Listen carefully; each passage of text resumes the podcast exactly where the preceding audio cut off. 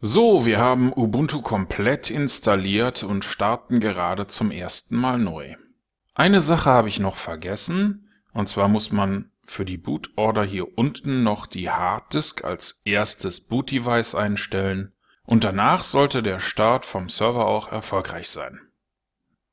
Ich klicke hier mal auf OK und schaue mir mal meine Serveroberfläche an. Hier können Sie übrigens das VNC-Passwort für die Fernverbindung noch ändern oder vergeben. Und so sieht unser erster Kontakt mit Lubuntu 16.04 aus.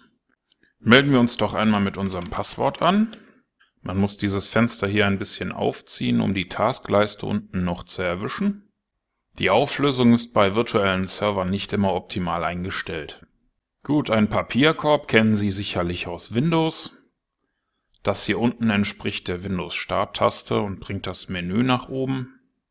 Und wie man sieht, sind die Programme hier in unterschiedliche Kategorien aufgeteilt.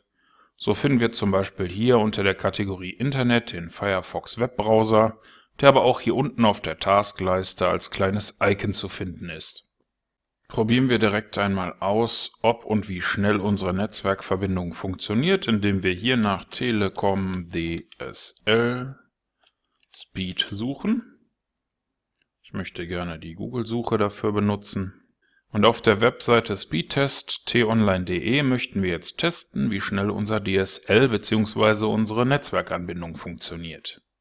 Wie man sieht, sind die 512 MB von dem virtuellen Server auch mit Ubuntu 16.04 etwas ruckelig.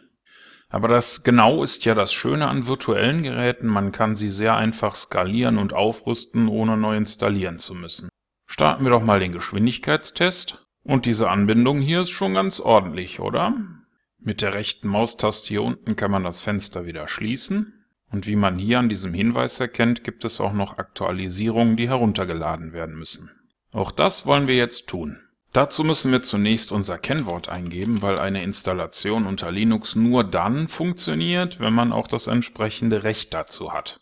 Alles in allem sind die Grundfunktionalitäten für unseren Ubuntu Trading Server also schon mal in Ordnung. Als Desktop-Ersatz wäre mir die Performance etwas zu gering, aber die Idee war ja auch, dieses Gerät im Hintergrund das Trading erledigen zu lassen.